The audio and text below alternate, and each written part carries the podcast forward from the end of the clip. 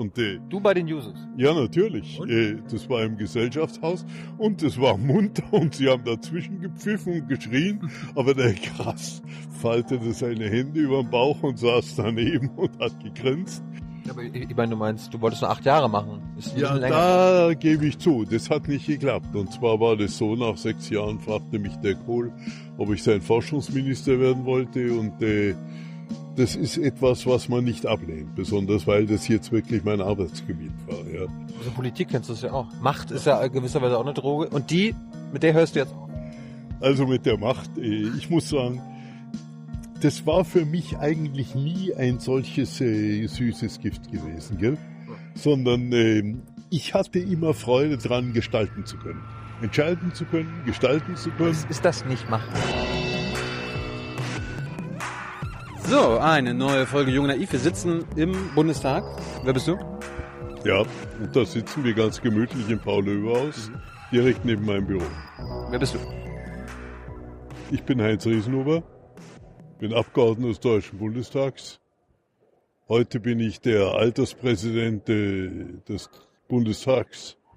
Ich war in verschiedenen Funktionen früher mal der Jüngste gewesen. Liebe Hörer, hier sind Thilo und Tyler. Jung und Naiv gibt es ja nur durch eure Unterstützung. Hier gibt es keine Werbung, höchstens für uns selbst. Aber wie ihr uns unterstützen könnt oder sogar Produzenten werdet, erfahrt ihr in der Podcast-Beschreibung. Zum Beispiel per PayPal oder Überweisung. Und jetzt geht's weiter. Gelernt habe ich Chemie, gearbeitet habe ich in der Industrie anderthalb Jahrzehnte als Geschäftsführer. Und jetzt werde ich hier zur nächsten Bundestagswahl nicht mehr kandidieren. Kommen wir alles gleich zu. Erklär uns erstmal zum Anfang, du sagst Alterspräsident was macht man dann als Alterspräsident? Was ist das?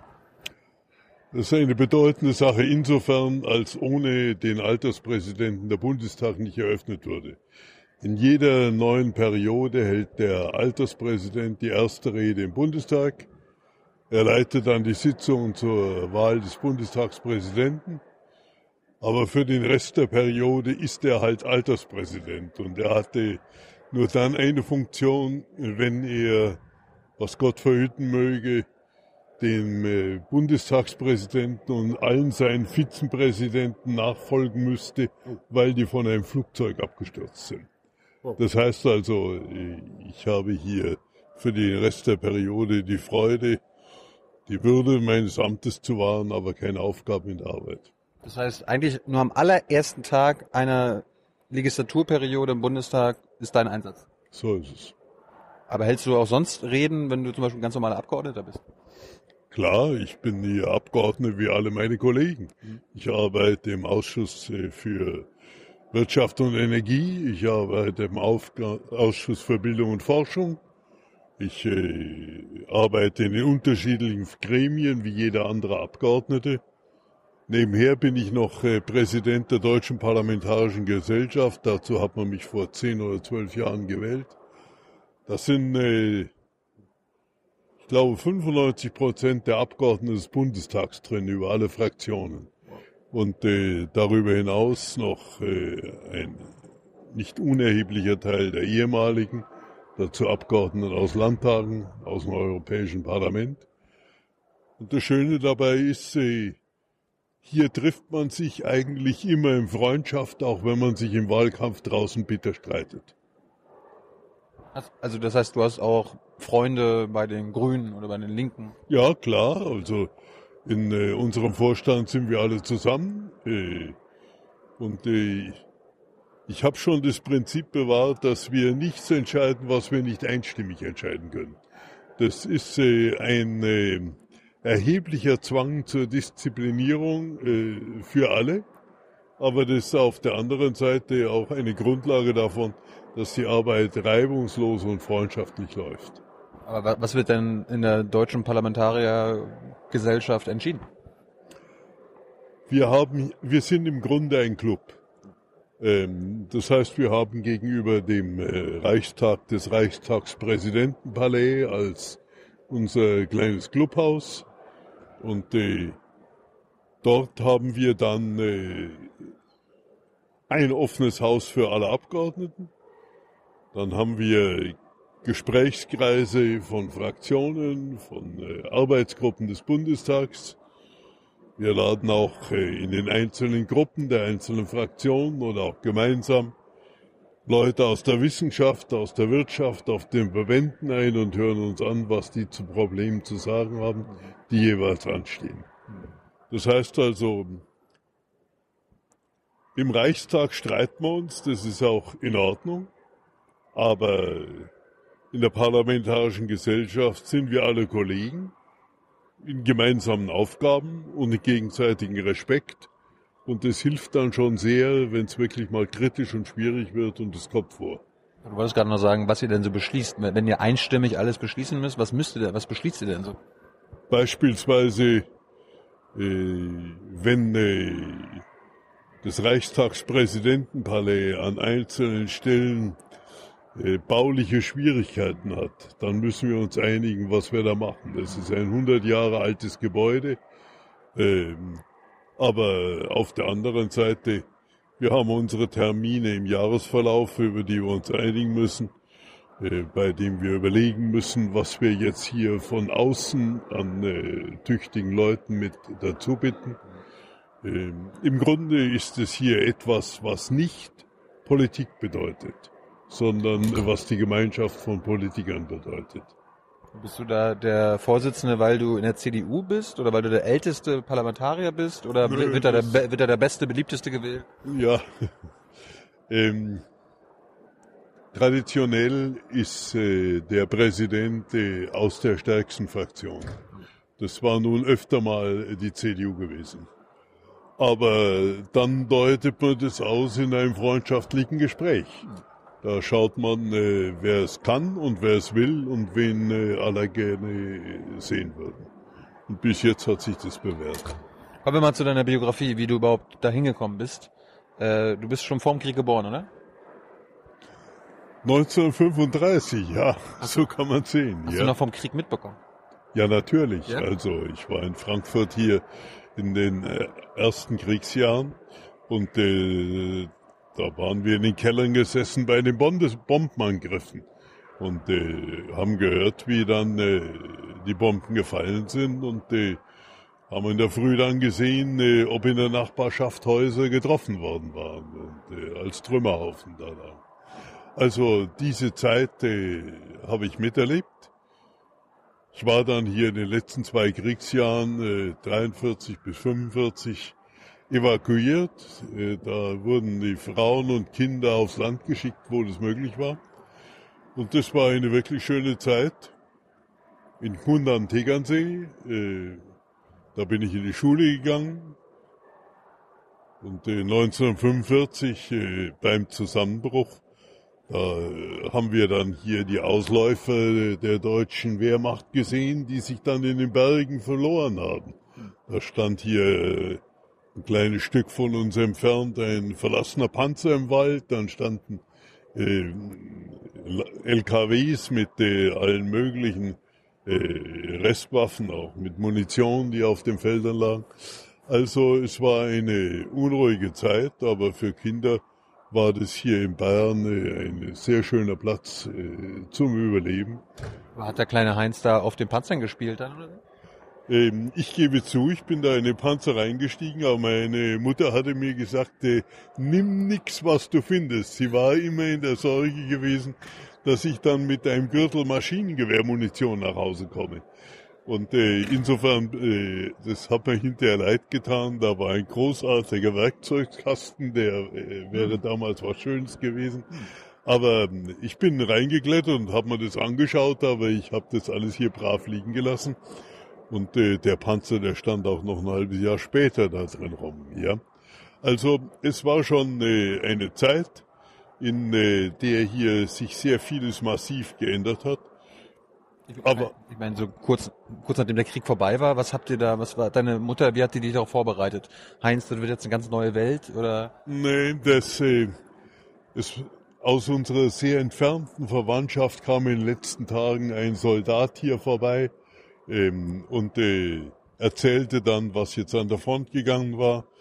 Äh, in den letzten äh, Tagen des Kriegs war, fiel äh, ein Bruder meiner Mutter im Schwarzwald, der hier äh, Oberstleutnant bei der Luftwaffe gewesen war. Und das waren alles so einzelne Erfahrungen, einzelne Auskünfte. Mein Vater, der war über die ganze Zeit hier äh, Beruf, im Beruf hier in Frankfurt gewesen. Ähm, und der kam in den letzten Wochen des Kriegs dann. Und da kamen dann lauter so einzelne Informationen. Äh, auch als die amerikanischen Soldaten in das Bauernhaus kamen, wo wir damals beisammen waren, ähm, da war es schon so, das waren halt äh, die allerersten Truppen und die suchten, was jetzt hier an Wertgegenständen, an Geld äh, zu finden ist. Ähm, die, die, haben euch ausgeplündert, oder was? Äh, das war hier, sie haben schon einiges mitgenommen, ja. Bei andere, anderes haben wir dann hier sorgfältig versteckt gehabt, das war nicht gefunden geworden. Eine Leica äh, mit de, den Bildern von meiner Erstkommunion ist hier gestohlen worden, mitgenommen worden. Mhm. Aber im Übrigen lief das alles hier äh, relativ glatt und friedlich. Und danach war es halt so, dass äh, wir noch einige Monate da blieben und dann nach äh, Frankfurt zurückgekommen sind, wo das Haus, in dem wir gelebt haben, stark beschädigt war, aber es stand noch. Hm. Und äh, war auch kein Problem, da wieder reinzukommen.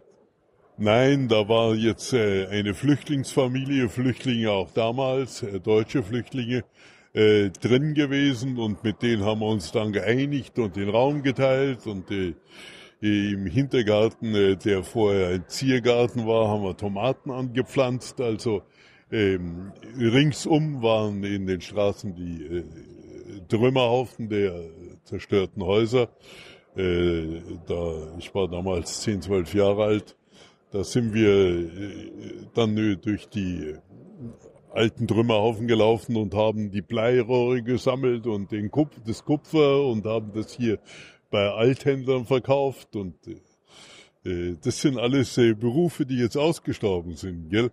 Äh, die Sammler gingen durch die Straße, Lumpen, Hochen, Eisen und Papier, das wurde alles gesammelt und äh, ähm, Pferdeäpfel wurden gesammelt, um die Tomaten zu düngen. Also es war eine äh, andere Zeit, aber es war andererseits auch eine Zeit, wo insbesondere dann bei der Währungsreform, da war ich dann so knapp 13 Jahre alt, als man dann das Gefühl hat, es geht wirklich voran. Es entsteht vieles neu und äh, dort wird gebaut und hier wird gebaut und die Leute haben äh, immer mehr Arbeit. Äh, das heißt also, es war schon auch eine sehr zuversichtliche Zeit. Ähm, es kommt ja nie darauf an, wie eine Situation ist. Es kommt darauf an, wie eine Tendenz ist. Wenn eine schwierige Situation sich zum Besseren entwickelt, ist es gut, ja. Äh, wenn eine gute Situation stagniert, dann kann das problematisch sein. Heute geht es den jungen Leuten in Deutschland so gut, wie es ihnen noch nie gegangen ist, nach mit den Aussichten im Arbeitsmarkt. Meinst, meinst wir, wir haben eine Jugendarbeitslosigkeit, die geringer ist als in irgendeinem anderen europäischen Land. Äh, das heißt also, die Berufschancen von jungen Leuten, die aus Studium oder Lehre kommen, waren noch nie so gut wie heute. Äh, aber das ist schon seit einiger Zeit so. Und deshalb ist das allgemeine Gefühl nicht unbedingt von einer fröhlichen Unternehmungsgeist geprägt. Äh, damals war es so, dass die Situation schlecht gewesen ist.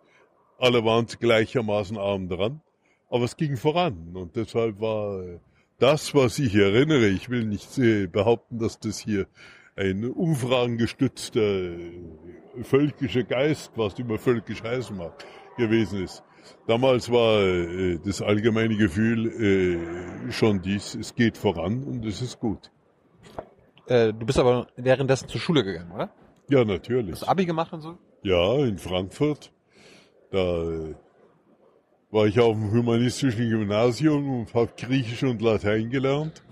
Und äh, das war eine sehr gute Schule gewesen. Äh, wir hatten äh, wirklich engagierte Lehrer. Damals wurde Französisch und Englisch und Spanisch angeboten. Englisch war Teil des Unterrichts in den letzten drei Jahren. Französisch und Spanisch, das konnte man in der Früh von 7 bis 8 lernen oder mittags von 13 bis 14 Uhr. Und äh, Hebräisch wurde angeboten, das habe ich nie gemacht. Ähm, aber das war eine gute Zeit, in der sehr viel erstanden ist. Dann kam ich an die Frankfurter Universität, dort habe ich angefangen. Ganz kurz, noch, wolltest du nach dem Abi das werden, was du später geworden bist oder was du jetzt ja. zum Beispiel bist? Also an Politik habe ich damals eigentlich nicht gedacht, ja. Ähm, was mich damals. Woran hast du denn gedacht? Ja, also damals war Adorno in Frankfurt und Horkheimer an der Frankfurter Universität und noch einige andere Leute, die mit einem sehr frischen Geist und gleichzeitig großer Erfahrung ähm, an der Universität gearbeitet haben. Und ähm, das war schon eine faszinierende Sache. Und äh, das war eigentlich das, was mich interessiert hat. Sozialwissenschaften, Philosophie, Politikwissenschaften, das war damals ein kleines Fach. Aber ähm, die andere Seite war, ich habe mir überlegt, wo willst du in den nächsten Jahren dein Geld verdienen und du willst international beweglich sein. Ich habe Chemie studiert, ich habe noch Volkswirtschaft dazu studiert. Ich habe dann äh, eigentlich in den äh, ersten Jahren in Frankfurt mehr bei Horkheimer und bei Adorno. Bei Adorno war ich im Oberseminar, wo ich da überhaupt nicht hätte reingehen dürften, aber ich war da sehr stetig dabei gewesen. Jetzt musst du uns dazu schon ganz kurz erklären, wer, wer ja. Theodor Adorno ist. Ah ja, also Theodor Adorno äh, kam aus äh, USA zurück. Und ähm, er war früher mal in Deutschland als Wissenschaftler gewesen, Sozialwissenschaftler. Er kam zurück und brachte ein sehr frisches und unabhängiges Denken in die Universitäten. Der war später, ähm, so sagte man, als einer der großen Leute der Frankfurter Schule, einer von denen, die auf die dann die 68er Bewegung, äh, die Studentenrevolte in Deutschland zurückgeführt wurde. Er war am Schluss hier ziemlich unglücklich mit dem, was daraus entstanden war, aber aus seinem kritischen Geist und aus seiner äh, brillanten, intelligenten äh, Analyse von Verhältnissen und äh, bei seiner manchmal sehr äh, kühnen Aufstellung von Thesen zur Wirklichkeit, da entstand dann her eine sehr äh, unternehmende und aufmüpfige und äh, in vielen Punkten auch intelligente Studentenschaft. Äh, das war an den Universitäten eine unruhige Zeit. Das war zum Teil hier äh, sehr kontrovers, auch mit Demonstrationen. Hat er dich auch angesteckt? Ich muss sagen, ich war immer anderer Ansicht als er. Und ich fand es immer faszinierend, äh, auch mal mit ihm zu streiten. Äh, in den Seminaren konnte man das und er hat das hier völlig akzeptiert. Ähm, ich war damals hier äh, Landesvorsitzender Jungen Union gewesen, der Hessischen Jungen Union, das ist die Jugendorganisation der CDU. Und äh, ich habe damals einen Hochschulkongress der Jungen Union in der Frankfurter Universität gemacht, die damals von Linken und aufsässigen Gruppen hier äh, fröhlich beherrscht wurde. Und äh, wir haben dann den größten Hörsaal genommen äh, und freuten uns über den Zustrom, aber das waren alles Linke. Wir hatten die ersten zwei, drei Bankreihen gehabt äh, mit unseren eigenen Leuten. Der Rest war anderer Meinung. Aber ich habe damals den Kultusminister Schütte eingeladen und äh, Gerhard Stoltenberg, der damals hier ein aufstrebender CDU-Mann gewesen ist, später Ministerpräsident in Schleswig-Holstein, später Finanzminister. Ähm, das heißt also, es war schon äh, eine muntere Sache, aber dadurch, dass das Podium gemischt war, gut, die haben uns mir einmal die Mikrofonkabel durchgeschnitten, dann habe ich mir von einem der Sprecher ein Megafon ausgeliehen. Also es, es, es lief dann schon gut. Und äh, es war eine heftige Zeit, aber es war eine interessante Zeit. Es war eine sehr kontroverse Zeit. Und ähm, für die einen war es der Aufbruch in eine neue Welt.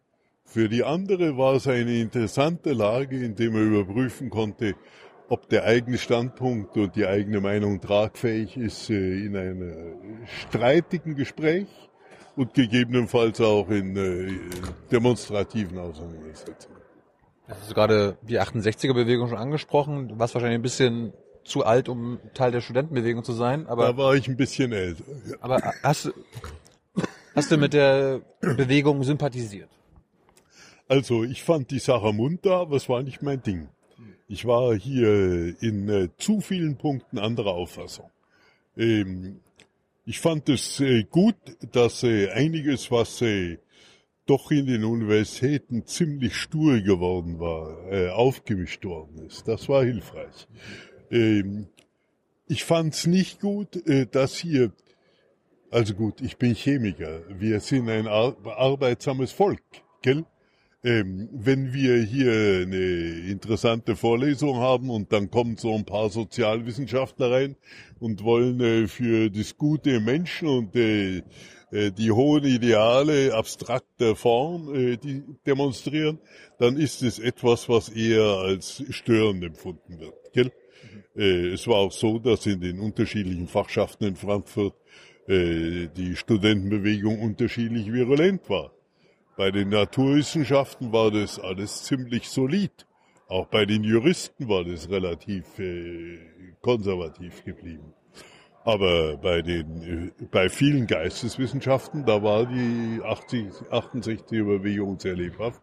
Und es war in Frankfurt eine starke Bewegung, äh, die schon sehr heftig aufgebaut hat.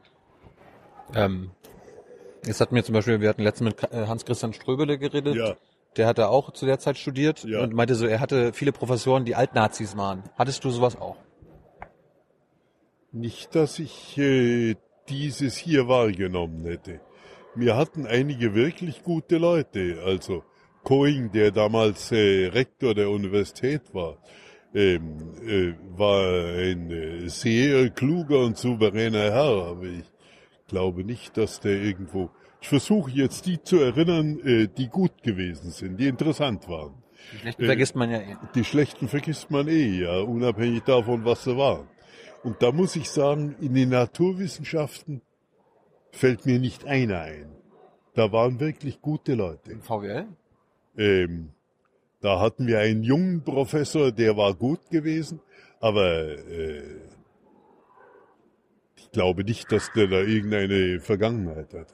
Also das, ich mag den Ströbele, ja, aber der Ströbele, der ja eine sehr äh, farbige äh, politische Karriere gemacht hat, durch verschiedene Welten geschritten ist, ähm, der äh, hat eine sehr spezifische Sensibilität in einzelnen Bereichen, die als äh, Elemente von einer politischen Auseinandersetzung durchaus gut und wichtig ist. Aber es ist halt ein Spezifikum, gell? Also, schauen Sie mal. Da gab's Leute, die waren äh, durchaus schon zu der Nazi-Zeit äh, prominent. In München, als ich dort studiert habe, war der Butenant gewesen. Das war ein äh, Mann, der hier äh, während der Nazizeit, äh, unabhängig davon, dass das Nazizeit war, den Nobel Nobelpreis kriegte. Das war ein glanzvoller Naturwissenschaftler und es war eine reine Freude, ihm zuzuhören mit intellektueller Brillanz und mit persönlicher Bescheidenheit und äh, mit einem großen, souveränen Überblick über das Fach. Aber die Eindrücke, die aus der Zeit sind, gehen nicht nach den Kategorien äh, der 30er Jahre. Ähm, die Eindrücke, in München, da war es hier Franzis und Franzen und Vögelin, das waren hier Politikwissenschaftler. Das war Romano Guardini, der damals hier im deutschen Katholizismus ein sehr wichtiger Mann gewesen ist. Ähm, das äh, äh, Butenand natürlich, äh, es waren im Fach, in, der, in meinem eigenen Fach in der Chemie hervorragende Leute. Aber äh, ich muss sagen, ich habe mir immer die besten Leute gesucht, um zuzuhören, auch wenn die nicht in meinem Fach sind, gell? Ähm, ich habe mich nie so sehr interessiert, was jetzt historische Vergangenheiten dazu sind. Vielleicht war das richtig, vielleicht war das falsch, aber äh, ich muss sagen, am meisten lernt man von den brillanten Leuten und meistens sind es auch Leute, die während der Nazizeit hier äh, ganz anderes im Kopf hatten als die Nazis. Wer war in deiner Jugendzeit dein Vorbild? Also hattest du Vorbilder, Helden? Ja, das, ich habe eigentlich nie zur Heldenverehrung geneigt. Ich muss es ehrlich zugeben. Also ich muss sagen, ich habe mir mich immer daran gefreut, wenn ich jemanden getroffen habe, äh, der wirklich gut war und bei dem er das Gefühl hat, dass er ihm das, was er tut, wirklich wichtig ist. Dass er nicht nur seine Vorlesung macht, um sein Brot zu verdienen, dass er nicht nur in der Wirtschaft arbeitet, um Karriere zu machen, sondern dass er reingeht, weil ihm etwas wichtig ist, ja, weil er etwas wichtig ist. Und äh, solche Leute kennenzulernen oder ihnen auch nur zuzuhören, das war immer das Interessante. Und auch später in den Jahren, auch jetzt in der Zeit als Abgeordneter, der Abgeordnete hat ja eine einzige Situation, eine einzigartige Situation. Er ist überall zu Hause, ja. Wenn ich hier zum Anglerverein oder zum äh, Klein, zu den Kleingärtnern im Wahlkreis gehe, gehöre ich genauso dazu, äh, wie wenn ich mich äh, mit dem Senat äh, einer großen Akademie unterhalte, ja. Und ähm, das Schöne ist, dass man überall hier dazugehört als Abgeordneten von allen und über alles sprechen kann, was einem wichtig ist und dass man erstaunlich oft mit ganz vorzüglichen Leuten zu tun hat. Das sind nicht immer die glanzvollen Intellektuellen, gell? Wenn ich mich im Wahlkreis umschaue, ein äh, tüchtiger Vereinsvorsitzender, der seinen Laden hier zusammenhält, der einen Sportverein führt, äh, das kann ein ganz einfacher Mann sein, aber er will was und äh, er baut daraus hier Autorität auf und äh, motiviert Leute und reißt sie mit und äh, zeigt auch äh, jungen Leuten, die nachwachsen, wie man es machen kann. Also äh, das Schöne ist, man trifft alle äh, interessanten Leute aus den unterschiedlichsten Bereichen. Und äh, das gilt hier auch in Berlin, wenn ich äh, irgendwo was wissen will, kann ich eigentlich jeden anrufen und äh, dann finden wir uns zum Gespräch oder wir erklären es am Telefon. Das war eigentlich äh, über die ganzen Jahrzehnte schon immer ein wichtiges Leitmotiv, das Privileg, mit guten Leuten zu reden. Irgendwann hast du dein, äh, dein Studium abgeschlossen in Chemie und Volkswirtschaft? Ich habe Chemie abgeschlossen. Ich habe in Volkswirtschaft äh, kein Diplom gemacht. Äh, ich bin dann äh, in die Industrie gegangen. Das war auch dein Ziel, das wolltest du dann auch werden? Ja, ja. Das, nein, nein, das war genau das. Also äh, ich habe in anorganischer Chemie, äh, was das auch immer ist, äh, mein Diplom und mein Doktor gemacht und ähm, bin dann in die Industrie gegangen. Die Metallgesellschaft in Frankfurt war damals wahrscheinlich der internationalste Konzern, den es in Deutschland gab. Die gibt's heute leider nicht mehr, da ist einiges passiert. Nicht deine Schuld? Nein, nicht meine Schuld. Äh, ich war dann Geschäftsführer von Tochtergesellschaften 15 Jahre lang. Und in der Zeit habe ich nebenher hier ein bisschen Politik gemacht. Ja, ich war der Vorsitzende der Jungen Union hier in Hessen. Ähm, dann hatten wir hier in Frankfurt ja immer eine sehr entschlossene SPD gehabt, die in der Regel mit absoluter Mehrheit dort regiert hat. Ähm, die CDU war lange in äh, einer engen Zusammenarbeit mit der SPD dabei gewesen. Aber ähm, dann kam das Jahr 1970 und äh, plötzlich fing die CDU an zu wachsen und niemand konnte sich's erklären. Und es stellte sich dann raus, dass äh, so ungefähr 800 junge Leute im Wesentlichen äh, Leute aus äh, Banken, Versicherungen, Industrie verabredet hatten mit dem Entschluss, die Frankfurter CDU zu übernehmen. Also als Reaktion zu der Studentenbewegung 68? Die hatten, ja, vielleicht war das ein Element. Ähm, die andere Seite war, die hatten das Gefühl, äh, die CDU soll sich mal auf die Hinterfüße stellen und sich nicht immer mit der SPD einigen, äh, Wenn es so bleibt, dann bleibt sie immer unter 30 Prozent und die SPD über 50 Prozent. Also es war äh, eine andere Art der Revolution, äh, jedenfalls nicht von links. Hm. Und äh, das war, ich war damals Vorsitzender von einem, von Sachsenhausen, Frankfurt-Sachsenhausen, ein können wir, können wir mal ganz kurz zurückgehen. Warum bist du überhaupt in die CDU gegangen? Warum hast du dich für die ja. CDU entschieden? Warum hast du nicht FDP oder ja, SPD gemacht? Das ist eine richtige Frage. Also ich habe mir sie damals alle drei angeschaut. Okay. Die ähm, FDP war mir sympathisch gewesen. Da waren einige gute Leute. Aber ich habe mir gesagt, das Ding ist so klein, gell? Wenn ich mal wirklich was Ernsthaftes machen will, dann brauche ich hier eine große Partei, die das auch durchsetzen kann. Ähm, da kam noch die SPD in Frage. Und die SPD war damals in Frankfurt stark und sie hatte sehr gute Leute.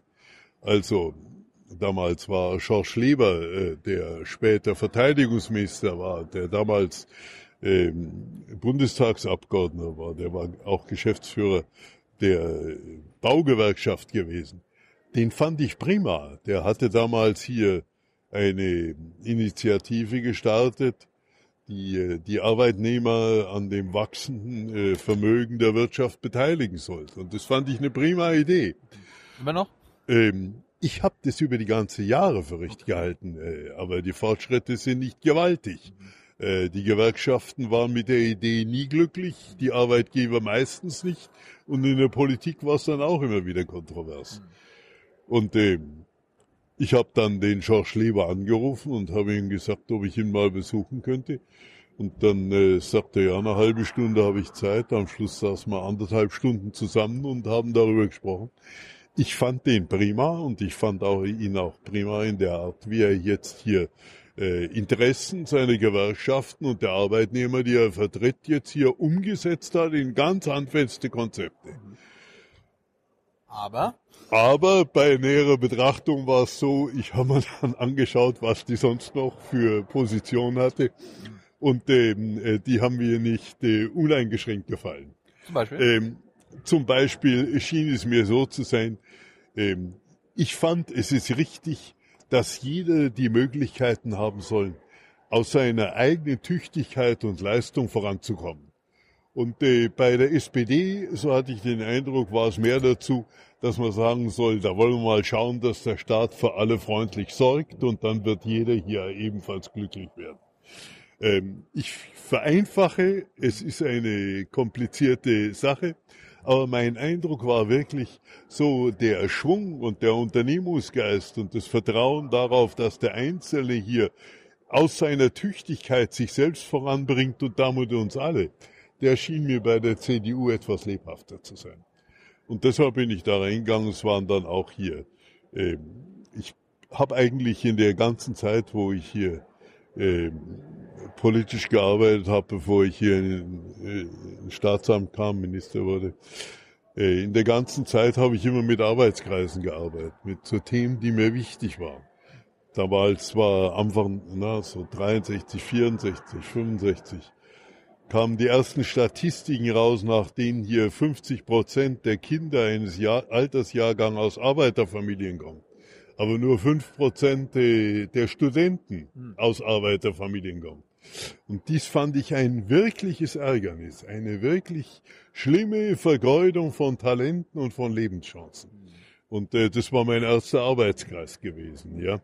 Und so habe ich über die Jahre hier immer wieder im The an Themen gearbeitet, versucht hier äh, aus der Jungen Union, aus der CDU vernünftige Leute zu kriegen. Aber die Chance war eben auch, dass man hier außerhalb äh, Leute ranziehen konnte. Also ich habe damals, damals war die Gruppe 47, die, die galt als eine brillante linke Intellektuellentruppe. Ja? Du musst du kurz erklären, wer da alles drin war. Ja, also der Wagenbach, der hat seinen Verlag später gegründet. Der Richter war der, über die Zeit lang der Vorsitzende. Der Enzensberger war dabei gewesen, wenn ich das recht im Sinn habe. Günter Grass. Also, Günter Grass natürlich, ja, mit dem ich auch mal hier, der übrigens, mit dem habe ich mal hier eine Podiumsdiskussion, im Hessischen Rundfunk gemacht und dann haben wir danach geschwätzt und ähm, dann sagte ich, ähm, das Schlechte ist, ich rede nicht bei Ihren Leuten und Sie reden nicht bei meinen Leuten.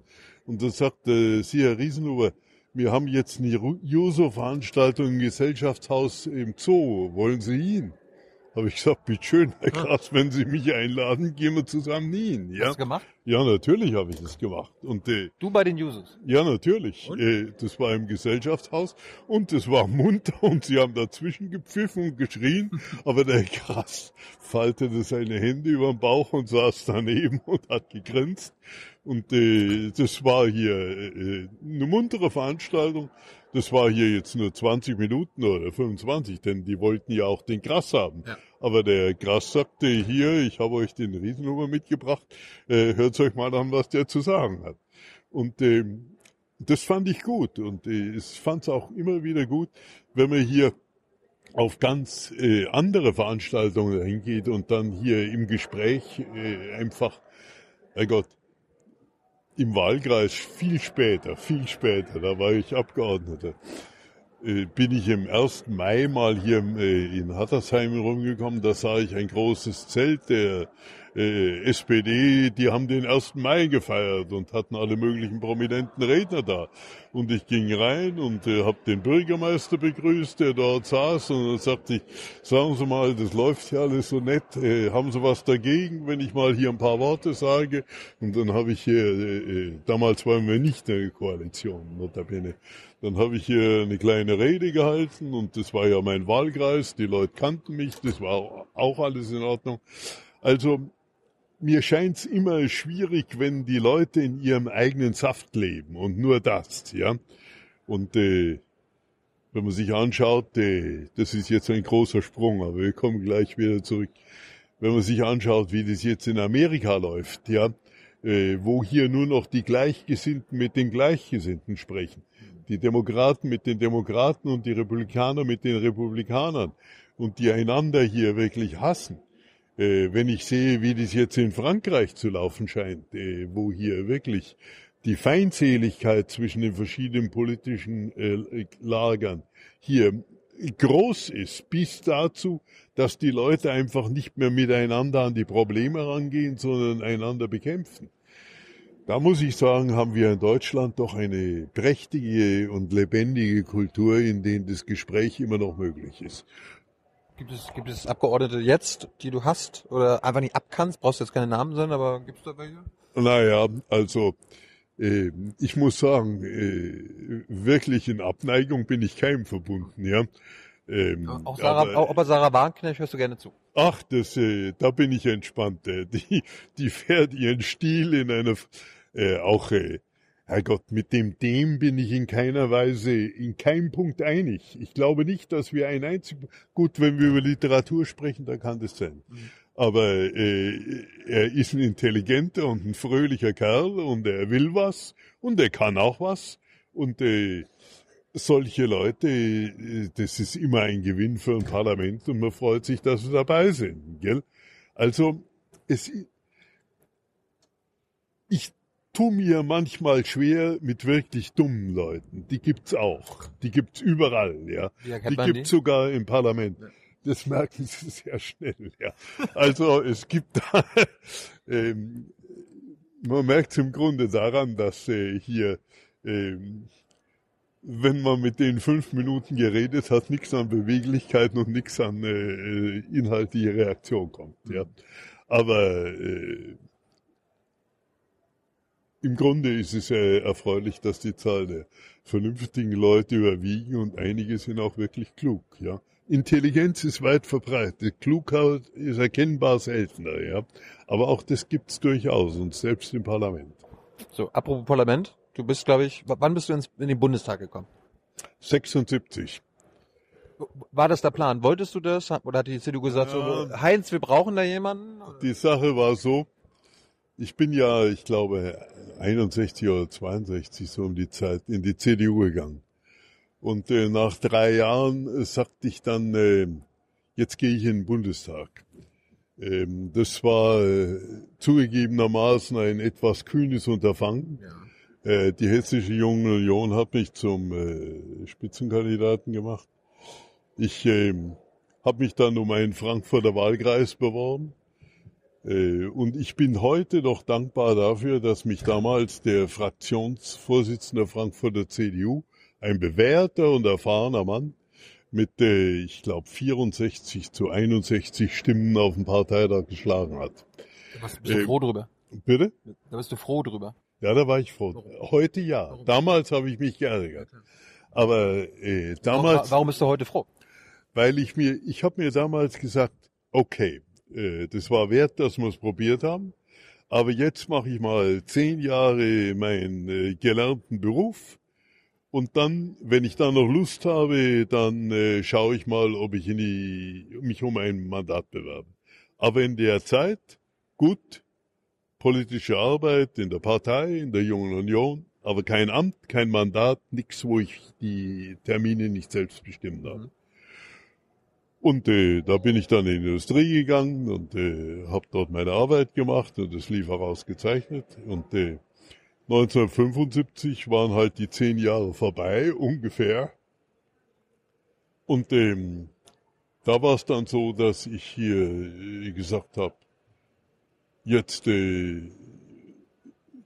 ist es ganz sinnvoll, das zu probieren.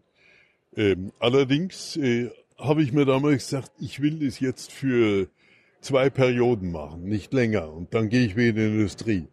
Denn die Industrie hat mich wirklich geärgert. Ähm, die Industrie denkt völlig anderes, anders als die Politik. Und in der Industrie, da wird es rational aufgearbeitet, dann entschieden. Da kommt auch manchmal Menschelei rein. Das ist schon in Ordnung. Aber in der Politik sind die Mechanismen anders. Und andererseits, Politik und Wirtschaft sind in einer Weise aufeinander angewiesen. Und es schien mir immer misslich. Der Stoltenberg hat damals ein Buch geschrieben, Staat, Wissenschaft und Wirtschaft als Partner. Das fand ich ganz interessant, mhm. ja, weil es gerade die Schnittstellen behandelt hat. Und ich sagte also, ich gehe jetzt hier für acht Jahre in äh, äh, die Politik und dann gehe ich zurück in die Industrie. Ich war damals Geschäftsführer von äh, einem Unternehmen gewesen Du warst ein bisschen naiv, oder? Also hat ja nicht geklappt.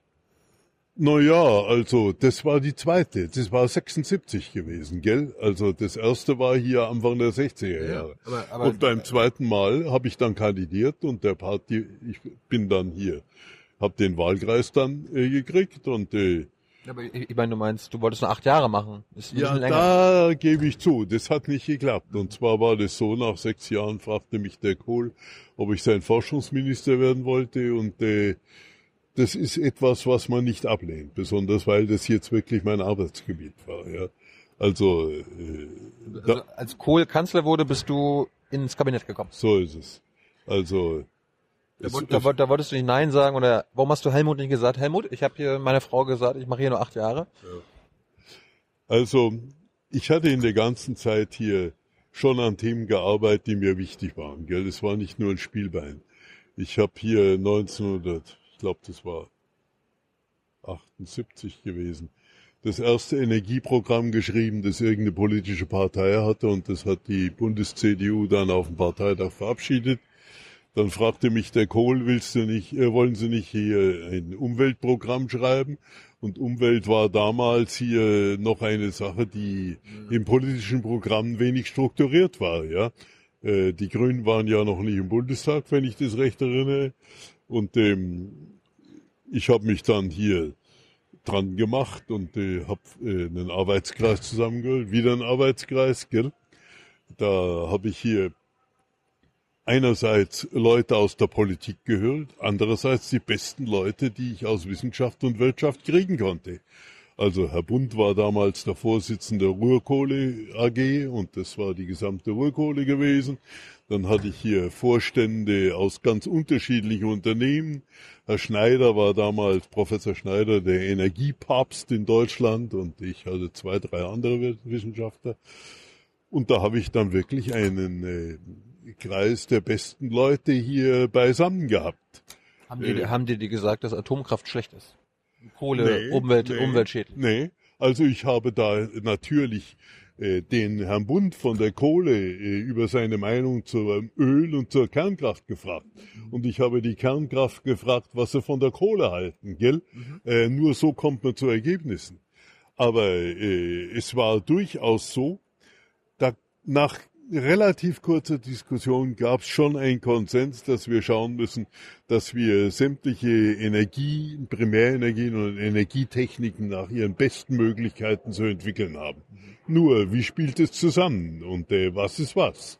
Und äh, ich war in der Tat äh, damals schon der Überzeugung, dass Kernkraft äh, eine großartige Chance ist, knappe Ressourcen zu ersetzen äh, durch äh, technische Intelligenz und durch Kapital.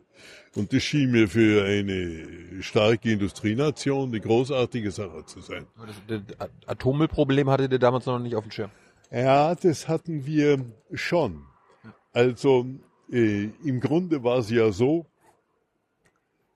die ähm, SPD hatte hier, war ja damals in der Region gewesen und äh, unter der SPD waren die Reaktoren gebaut worden. Und die SPD hatte dann äh, durchaus schon äh, die Frage des Atomendlagers, der Frage der Entsorgung, das gab es schon. Ja, die Diskussion war da. Ähm, aber äh, in der Zeit war es damals wirklich so. Okay, wir sind jetzt in den 70er Jahren, gell? Äh, damals war es so, dass äh, über Probleme, die uns heute sehr befassen, der Klimawandel, der Treibhauseffekt, kein Mensch sprach. Ja, es gab damals hier. Äh, du warst der Forschungsminister. Der ja, das war ich da noch nicht. Das war ich da noch nicht. Wir sind gerade noch in den 70ern. Und ähm, damals habe ich hier auch im Zusammenhang mit dem Energieprogramm und dem Umweltprogramm das ich danach geschrieben habe, ähm, ein paar Punkte gehabt, äh, die mir unheimlich waren. Und äh, da gab es einen Professor in Bonn, das war der einzige in Deutschland, der meinte, dass Treibhauseffekt ein wirkliches Risiko sein sollte, wenn wir mehr Kohle verbrennen. Ja? Und äh, Professor Flohn war das gewesen. Und, äh, das war der einzige. Das war ja der einzige in Deutschland, der dieses hier als Problem ernst nahm. Und äh, mit dem habe ich mich zusammengesetzt und ich habe den dann hier auch mal reingehört, äh, geholt in meinen Arbeitskreis zur Umwelt. Und ich habe mal mit dem eine Pressekonferenz gemacht, für die sich kein Schwein interessiert hatte. Ähm, und damals war die Sache Treibhauseffekt schon eines der Themen, ja. Und ich äh, dachte, wenn du mit Kernenergie hier äh, vernünftig umgehen kannst, dann ist es hier wahrscheinlich eine der guten Strategien gegen den Treibhauseffekt. Denn mit den erneuerbaren Energien war damals, wir waren ja noch in der Opposition, noch wenig passiert. Ja. ja? Ähm, okay, und äh, daraus entstand dann hier, äh, jetzt schlage ich den Bogen zurück äh, zu dem Punkt, wo äh, du mir gesagt hast, dass äh, der Kohl mich hier ins Kabinett hier eingeladen hat. In der Zeit brummte die ganze Fraktion. Jeder hatte so im Gefühl, dass sich das ändert. Und jeder sagte, wenn äh, du mir hilfst, dass ich Staatssekretär werde, dann kriegst du meinen Sitz als Ausschussvorsitzender und solche Geschichten, ja. Kuhhandel, ja. Äh, was mich hier eigentlich gar nicht interessiert hatte, denn ich wusste, ich gehe nach zwei Jahren dann wieder in die Industrie zurück, ja. Und äh, als es klar war, dass der Regierungswechsel kommt, hatte äh, Helmut Kohl so ein paar Tage vor dem äh, Anfang Oktober, von dem Termin Anfang Oktober, gesagt, äh, setzen Sie sich mal mit mir da hinten auf die Bank im Plenum. Und dann fragt er mich, äh, wollen Sie mit mir auf die Regierungsbank? Und habe ich ihm gesagt, äh, was? Äh, wie kommst du denn darauf? nee, nee, ich habe ihm gesagt, Herr Kohl, also äh, ich dachte, ich könnte es damit erledigen. Äh, Staatssekretär mache ich nicht. Und ich dachte, damit ist die Sache jetzt erledigt. Denn, äh, dann sagte der Kohl, äh, nee, das habe ich auch nicht gedacht. Dann sagte ich, äh, ja gut, also äh, ich könnte mir zwei Ministerien vorstellen, wenn Sie mich so aus dem Stand fragen. Ähm, das eine können Sie mir nicht geben und bei dem anderen weiß ich nicht, was Sie vorhaben. Das musst du, das musst du beide nennen. Dann sagt er, sagt er, ja, was ist es? Sage ich ihm, ja, das Wirtschaftsministerium wird der Lambsdorff behalten, ist klar. Ein Forschungsministerium, da habe ich keine Ahnung, was sie vorhaben. Also er sagt, ja, das will ich Ihnen vorschlagen. Und ähm, da habe ich gesagt, also gut, lassen Sie mich jetzt mal hier telefonieren. Ähm, Wen hast du angerufen? Ich, äh, ich habe erst meine Frau angerufen und äh, die war äh, erstens äh, ebenso verblüfft als wie, wie ich, äh, denn ich hatte mich da wirklich nicht gekehrt. Andererseits äh, war sie sturmerprobt und äh, äh, sie sagt also, wenn du es machen willst, dann mach das, das kriegen wir genauso hin, ja. Und ähm, dann rief ich hier bei meinem Aufsichtsrat an, denn ich war immer noch Geschäftsführer eines Industrieunternehmens gewesen, ja. Nebenbei? Ja, ja. Du warst Abgeordneter und ich war Abgeordneter, ich habe das Umweltprogramm geschrieben, ich habe das Energieprogramm geschrieben. Ich saß im Forschungsausschuss des Bundestags äh, und ich war Geschäftsführer von einem Industrieunternehmen, äh, zusammen mit einem Kollegen, der Kaufmann ist. Und ähm, Das lässt sich vereinbaren, ne? Das war damals äh, legaliter, also rechtlich möglich, das war zulässig. Ich hatte es dem Kohl auch gesagt, bevor ich den Bundestag gegangen bin, dass ich es weitermachen will. Und er sagte damals, ich glaube nicht, dass Sie das hinkriegen, aber bitteschön, wenn Sie es versuchen wollen. Aber die Firma hat sich in den Jahren glänzend entwickelt. Also wir haben einiges an neuer Technik eingeführt und das hat sich bewährt. Ja gut, und äh, dann habe ich also mit meinem Aufsichtsrat geredet und äh, das war die Hälfte Amerikaner, die Hälfte Deutschen. Und äh, okay, also die sagten, wenn du das willst, dann kannst du es machen. Ja. Erklär noch mal ganz kurz, was war das für eine Firma?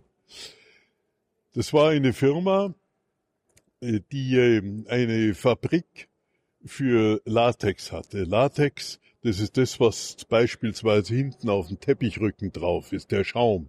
Latex, das nehmen sie für Klebstoffe. Kondome. Äh, Kondome haben wir nicht gemacht. Das ist sicher ein interessantes Produkt.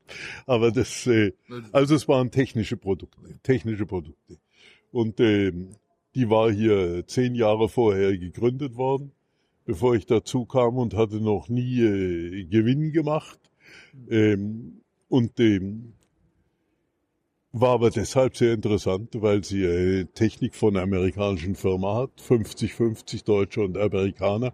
War auch als Erfahrung enorm. Immer hatte amerikanische Partnerfirmen, mit denen man zu reden hatte. Dabei habe ich sehr viel gelernt. Und ähm, in dieser Firma äh, war dann ein Kaufmann, mein Kollege und ich als Techniker und wir haben den Laden vorangebracht. Und ähm, das war insofern toll, weil ich da völlig frei gestalten konnte. Also ich habe hier äh, in der unsere Fabrik, äh, die im Harz lag, bei Langelsheim in der Nähe von Goslar, äh, ein paar neue Techniken eingeführt, die es vorher in dieser Branche noch nicht gab. Und die haben sich äh, sehr bewährt. Und äh, wir hatten einen Betriebsrat, der nicht einfach war, der war ziemlich links, um es höflich zu sagen. Und äh, wir, äh, unsere Konkurrenz, äh, die, äh, die großen Unternehmen, die haben sieben Tage der Woche gearbeitet. Und äh, äh, wir konnten nur bis äh, Samstag früh arbeiten, so dass wir immer im Nachteil waren. Und der Betriebsrat hatte es immer verweigert. Hm. Und ich habe mich dann mit dem Betriebsrat zusammengesetzt und wir haben anderthalb Tage lang diskutiert. Und ähm, am Schluss äh, waren wir uns einig. Dann ging ich wieder zur niedersächsischen Landesregierung, die ja damals SPD waren, ähm, mit meinem Betriebsratsvorsitzenden. Und der Staatssekretär, zu dem ich da kam, der war sehr fröhlich und sagte, Herr Riesenhuber, wir wissen schon, warum Sie kommen. Sie wollen die Sonntagsarbeit. Habe ich gesagt, äh, Herr Staatssekretär, da kann ich Ihnen gar nichts sagen, aber mein Betriebsratsvorsitzender hat was vorzutragen. Und nachdem wir uns geeinigt hatten, zu durchaus großzügigen Bedingungen, äh, das waren Bedingungen, mit denen ich dann auch mit äh, anderen Arbeitgebern einen kleinen Ärger hatte, äh, weil die nicht hier landesüblich waren in Niedersachsen. Aber ähm, das war alles etwas, was hier in Betriebsvereinbarung festgeschrieben war. Und am Schluss des Gesprächs kamen wir dann raus und hatten die Sonntagsgenehmigung, ja. Und äh, der Betriebsrat wusste, wo ich politisch stehe. Ich wusste, wo der Betriebsrat politisch steht. Aber wir wussten, dass wir beide den Laden voranbringen können. Und äh, das war hier schon eine wirklich gute Zeit. Da gab es manchmal auch äh, kritische Situationen.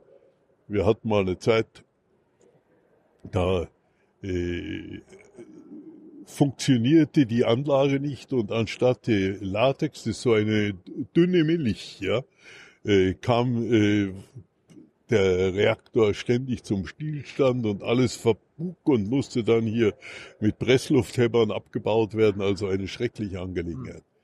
Und äh, damals war das dann so, dass äh, äh, hier wirklich die ganze Mannschaft zusammengespielt hat. Also ich habe nachts auf dem Feldbett in, äh, im Werk geschlafen und äh, wenn irgendwas war, kam es raus. Und dann haben wir eine Lösung gefunden. Das führt zu weit, wenn ich die jetzt hier äh, gefunden. Das führt zu weit, wenn ich die jetzt erzähle. Aber es war hier schon so, dass wir da äh, in der Mannschaft danach sehr, sehr gut zusammengearbeitet hatten und es hat sich herausgestellt, für alle Beteiligten war das eine prima Geschichte. Ja.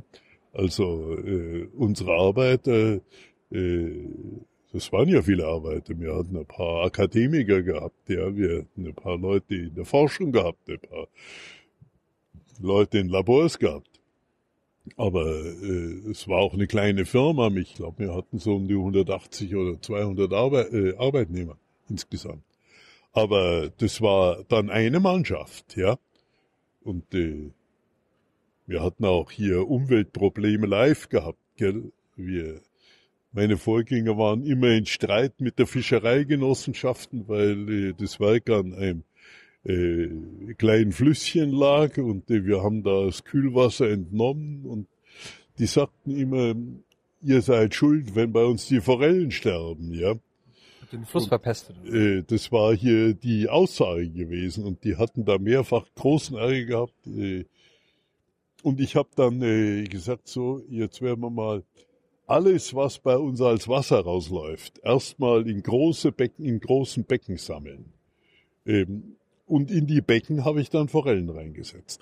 Und wir haben dann eine blühende Forellenzucht dort entwickelt, die Forellen nach Hamburg verkauft. Dann gab es wieder ein Fischsterben in der Innerste, so hieß der Fluss. Und äh, dann sagte ich, okay, äh, jetzt wollen wir mal schauen, wie es unseren Forellen geht, als dann die äh, Leute hier aus der Gemeinde kamen. Und die Forellen waren gesund und fröhlich und alles unser, äh, unser gesamtes Wasser war durch die Forellenteiche hm. gegangen. Damit war das für alle Zeiten erledigt. Hm. Äh, und äh, insofern sind wir dann hier eigentlich auch friedlich mit der Gemeinde und mit der Nachbarschaft zurechtgekommen. Ja, ich wollte jetzt noch mal ein bisschen über deine Forschungszeit und deine letzten Jahre äh, reden. Wir haben jetzt fast schon eine Stunde rum. Hast du noch 20, 30 Minuten Lust und Zeit? Zehn, höchstens noch zehn. Zehn? Ich muss kurz vor sieben rein. Äh, was war denn dein große Projekte bei der, als Forschungsminister? Was, was, was kann man aus deiner Zeit verbinden? Also was hast du auf den Weg gebracht in Deutschland? Also das sind völlig verschiedenartige Sachen. Also äh, eine, als ich äh, wusste, dass ich das jetzt machen werde, bin ich äh, auf ein Wochenende in ein kleines Benediktinerkloster gegangen, in dem ich jedes Jahr eine Woche bin und habe mich mit einem Zettel hingesetzt und mir aufgeschrieben, was ich machen will. Ja, und das waren so zwei, drei Dutzend Punkte. Und ähm, Eins war, dass ich gesagt habe, wir müssen schauen, dass wir mehr für den Mittelstand tun, mit anderen Instrumenten, dass nicht die einzelnen Projekte einzeln bewilligt werden müssen, sondern dass wir die ganze Breite der Mikroelektronik, der Informationstechnik äh, im Mittelstand fördern. Ein anderes war, dass wir in der Grundlagenforschung hier stärker rangehen, die Grundlagenforschung an Universitäten stärken. Äh, das haben wir auch dann in den folgenden Jahren enorm gesteigert. Ähm, das heißt, es sind eine Reihe von Punkten, die jetzt nicht Einzelprojekte sind, wo, sondern wo man versucht, äh, die Wissenschaft und die bestmögliche Wissenschaft an den Universitäten zu fördern. Mhm. Ähm, aber es waren auch einzelne Projekte. Ich habe immer geschaut, dass ich immer so alle ein, zwei Jahre ein wirklich spektakuläres Projekt hatte. Ähm, das musste wissenschaftlich sinnvoll sein, aber es musste auch so sein, dass es hier eine gewisse Faszination hatte. Ja? Also eines der späteren Projekte war, dass ich äh, gesagt habe, wir wollen ein tiefes Loch in die Erde bohren. Das sollte ein tief, das tiefste Loch sein, das die Menschen gebohrt haben. Und das hatte Sinn. Denn ähm, in den ganzen Erdwissenschaften, ganze Geologie und alles, was drum ist, die Vulkanologen, die Erdbebenforscher, die Lagerstättenkundler, die Erzlagerstätten, die sind alle in ihrem einzelnen Bereichen hier sehr tüchtig gewesen. Aber das war nichts, was jetzt hier zu einer einzigen integrierten Wissenschaft geworden war. Und ähm, ich hatte mir damals überlegt, gibt es hier ein zentrales Projekt, wo man sie alle zusammenkriegt? Und dann haben wir äh, dieses Projekt gemacht, äh, ein tiefes Loch zu bohren und haben dann äh, die beste verfügbare Industrie rangehört und äh, die ganzen Geowissenschaften, die Erdwissenschaften waren begeistert davon und äh, plötzlich haben sie alle miteinander zusammengearbeitet und es waren wirklich hervorragende Ergebnisse gewesen. Habt ihr, habt ihr die Hölle gefunden? Nein, die haben wir diesmal noch nicht gefunden. Da hätten wir noch tiefer bohren müssen. Die kommt übrigens wahrscheinlich immer dort, wo man sie nicht erwartet. Aber das ist eine andere Diskussion. Aber wie weit seid ihr denn gekommen? Zehn Kilometer ungefähr. Zehn Kilometer? Ja, ja. Und ähm, das, äh, das war also ein Projekt. Und äh, äh das war... Habt ihr den Rekord geschafft? Tiefstes Loch ever? Äh, es gab, glaube ich, noch ein amerikanisches. Das würde ich jetzt nicht garantieren, ja. Ähm, es gibt natürlich auch Leute, die hier dann im Meer gegraben hat. Wenn sie anfangen, hier in einem Tiefseegraben noch ein weiteres Loch zu bohren, dann sind wir noch näher am Erdkern. Aber das ist eine andere Disziplin. Ähm, eine andere Geschichte war, Weltraum äh, ist äh, ein ziemlich faszinierender Bereich und äh, die bemannte Weltraumfahrt, das war immer eine Geschichte, die äh, auch streitig war. Es sprach vieles dafür. Es gab auch einige, die sagten, äh, macht es anders. Und ähm, ich hatte dann äh, mal äh, den Einfall, dass wir den Space Shuttle, mit dem die Amerikaner damals im Weltraum rumgekreuzt sind, nach Berlin, nach, nach äh, Köln holen, nach Köln. Hm. Und ähm, mir sagten die klugen Leute, was soll der Quatsch, ja? Was soll der Quatsch? Da kommen vielleicht dann 3000 Leute und schlendern mal da vorbei, äh, was soll's? Und ich habe gesagt, also jetzt probieren wir's. Und dann haben wir mit einer großen Boeing, einer Boeing 747, den Shuttle hierher geholt und auf den Kölner Flughafen gestellt, bei Köln Ports. Und ähm, also da kam äh, Hunderttausend wahrscheinlich. Ja, ja, ja, ja. Also die Leute äh, kamen und äh, die fanden das toll und liefen durch und äh, also dass so etwas Forschung darf nicht zu abstrakt sein, ja. Also wenn ich sage, wir haben äh, einen tollen Chip entwickelt, kann kein Schwein sich was vorstellen. Sie können sich in einen Chip nicht setzen. In den Transrapid können sie sich setzen, gell? Mhm. Ähm, und ähm, insofern hier die Faszination der Wissenschaft auch erkennbar zu machen. Das war schon äh, eine der ganz wichtigen Sachen. Wir sind in vielen Bereichen hervorragend vorangekommen. Also da ist vieles gut gelaufen. Aber wo, wo, ist, wo ist es schlecht gelaufen? Also hast du irgendwo richtig, was war dein größter, deine, deine größte Niederlage als Minister? Also, äh, hat jeder. Also kannst du jetzt nicht klar, sagen. Klar, aber ich muss sagen, die vergesse ich immer am schnellsten. aber ich kann Ihnen ein Beispiel geben. Ähm, ich habe den Hochtemperaturreaktor immer für eine tolle Sache gehalten. Äh, der hat ein hohes Maß an äh, inhärenter Sicherheit, also wo sie nicht zusätzliche Technik drumherum machen. Und ähm, das war eine Sache, die hatte hier der Professor Schulten in Jülich entwickelt. Und äh, das war ein großartiges Gerät. Und dann haben wir hier äh, Anlage in Schmeehausen gebaut mit 300 Megawatt, was auch immer das heißt, das erkläre ich jetzt nicht. Also eine ziemlich große Anlage. Und äh, wir kamen dann in äh, die nächste, und das, um es kurz zu machen, äh, am Schluss wollte die nordrhein-westfälische Landesregierung äh, nicht mehr mitmachen. Die war wichtig, weil sie dafür die Genehmigungsbehörde war und sie war auch wichtig, weil Elektroversorgungsunternehmen aus Nordrhein-Westfalen hier in dem Projekt unsere Partner waren. Und ähm, dieses Ding ist dann hier äh, stillgelegt worden.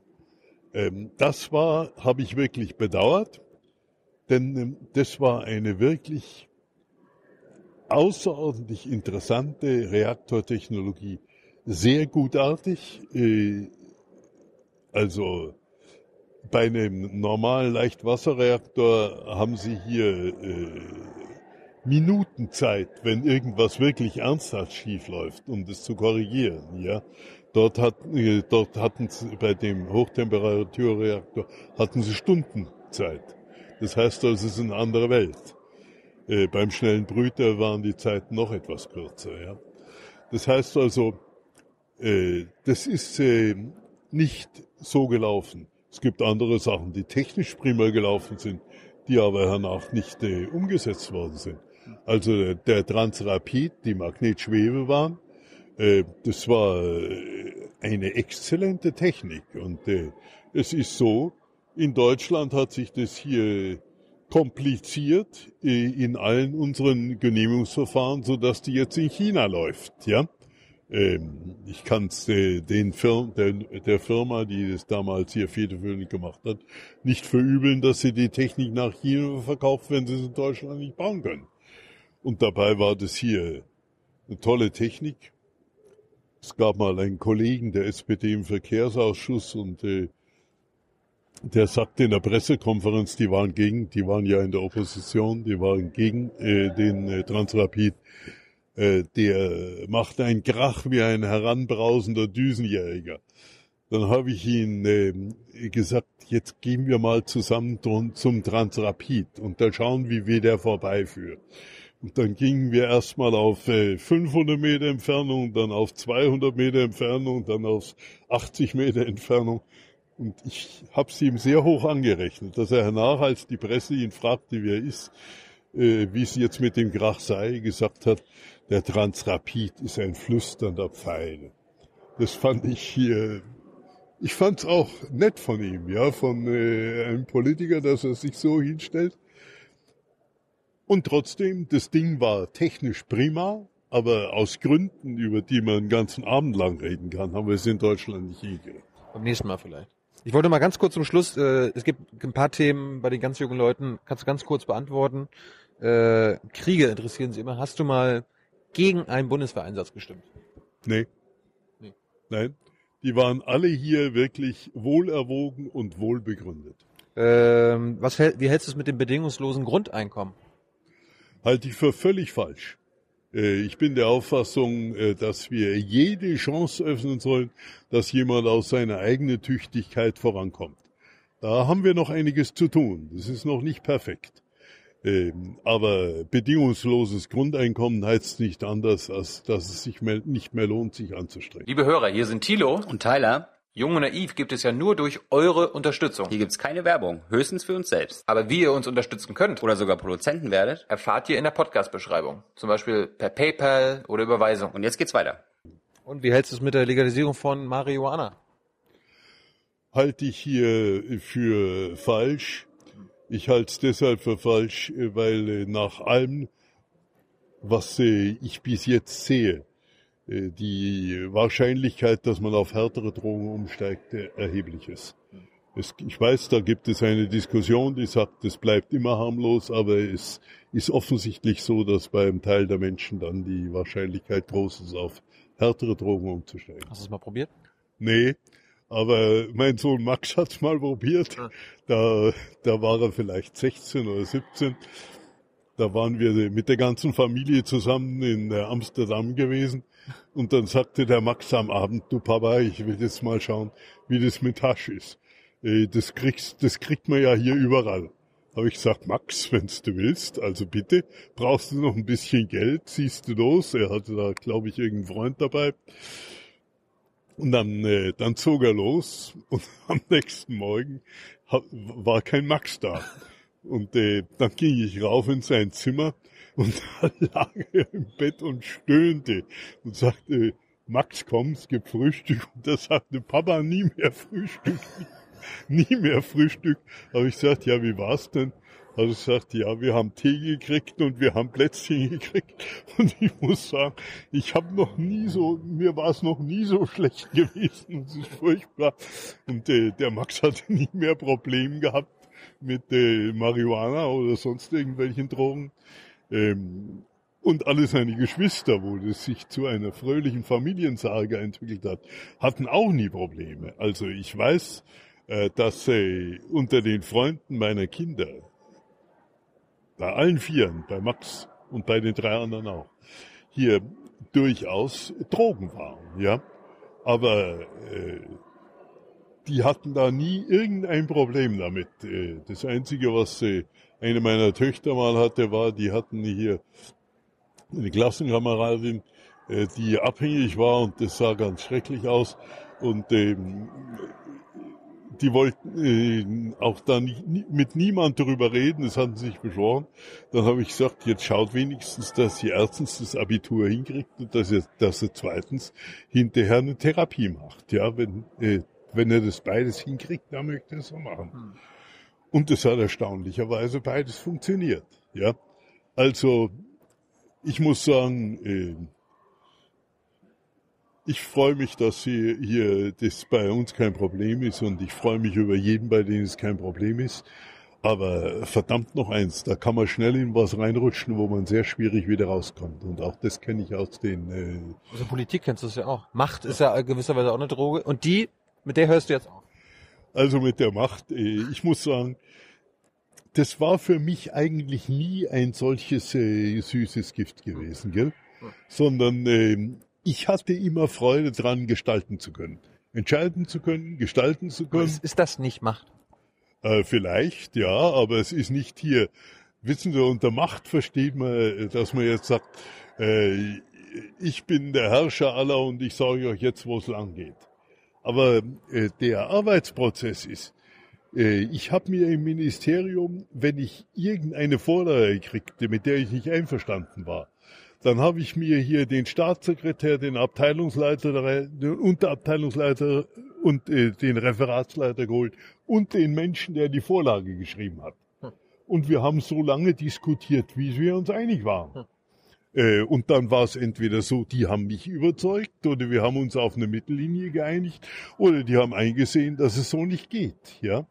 Und äh, ich, das, natürlich hatte ich die Macht. Ich konnte entscheiden. Der Minister hat sehr weitgehende Macht.